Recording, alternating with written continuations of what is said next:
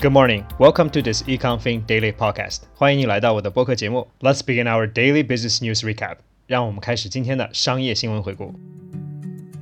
Good morning, my listeners. Today is Thursday, February 10th, 2022. 今天是二零二二年二月十日，星期四。I'm wrapping up this week's regular program with news stories about Academy Award 2022, aka the Oscars. 昨天奥斯卡呢公布了其今年的最新的提名，那我们今天就来聊聊这个话题。 Our love for movies may have changed as the pandemic hit us two years ago, but I guess it didn't stop those professionals making some really good hits for us to watch in and out of our homes. 也许由于疫情的关系呢，我们去 movie theater 没有以前多了，但这两年还是出现了不少很好的电影，特别是那些 online streaming service 也开始制作非常优秀的电影节目。The online streaming giant Netflix took the first place for 27 nominations for the first time. Here are the stories for this year's Oscars nominations. The first piece is from the New York Times. The Power of the Dog leads the 2022 Oscar nominations. Jane Campion's Western received 12 Academy Award nominations, including Best Picture. Streaming services had a big day, with Netflix, Apple TV Plus, and Amazon Prime Video collecting nearly 40 nods. The second report is from Reuters. Power of the Dog, Dune lead nominations in battle for Oscar's glory.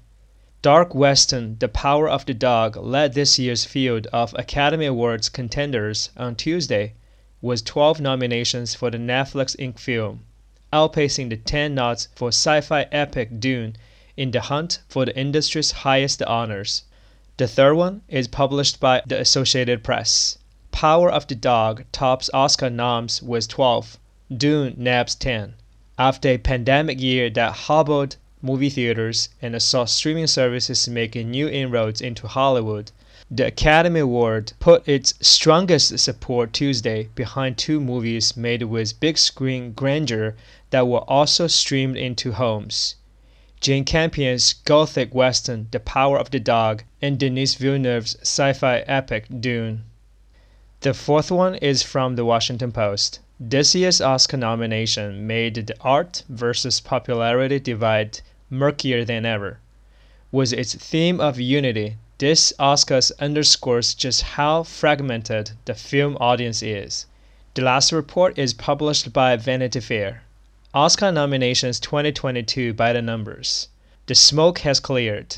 Tracee Ellis Ross and Leslie Jordan have had their say And we at last have a ballot for the 2022 Academy Awards. Among the 23 categories, we got plenty of first time nominees, some very familiar faces, and at least one shocking omission. That's all for today's news story. 今天的 show notes 里提供了这些新闻的摘要，你也可以参考同名公众号里的完整版。今天所有的新闻呢，都是有关于奥斯卡提名的。昨天的这个 Academy of Motion Picture Arts and Science 呢， 提供了它最新的奥斯卡的提名。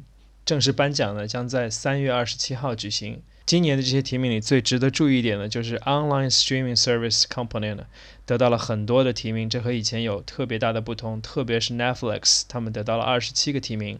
有两部电影呢，得到了比较多的提名。一部呢是《Power of the Dog》，它是一部美国西部式的电影；另外一部呢是科幻电影《Dune》。正如最后两则新闻所说的，虽然我们有了这个。提名的名单，但是呢，现在的电影工业呢也面临了一定挑战，要在所谓的艺术和观众口味之间找到一种平衡，确实不容易。我不是做影评的，很多电影我也还没看过，所以我对电影本身就不做评论了。在公众号里，我提供了主要奖项的这些提名名单，以供你做参考。Watching movie is a very private thing. I think everybody has a different taste, so you should pick whatever you like. I'm not a big Hollywood fan. Hope someday they will surprise me. 在最后一个部分呢，我们讲解一下今天一些主要的单词。第一篇新闻里没有什么重要的词，第二篇新闻里呢有两个。第一个是 contender，它的英文原意是 a person or group competing with others to achieve something，也就是竞争者的意思。还有一个单词是 epic，它的英文意思呢比较长，a long poem typically one derived from ancient oral tradition narrating the deeds and adventures of heroic or legendary figures or the history of a nation。 其实中文意思非常简单，就是史诗的意思。第三篇新闻里也有两个词，一个是 grandeur， 它的英文原意是 splendor or impressiveness, especially of appearance or style，也就是盛大的、宏大的意思。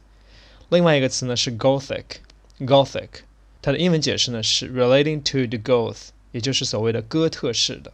第四篇新闻里要注意的词是 murky，murky，它的英文原意是 dark and gloomy，especially due to the thick mist。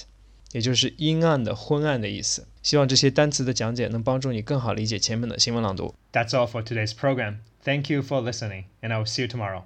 非常感谢你的收听，我们明天再见。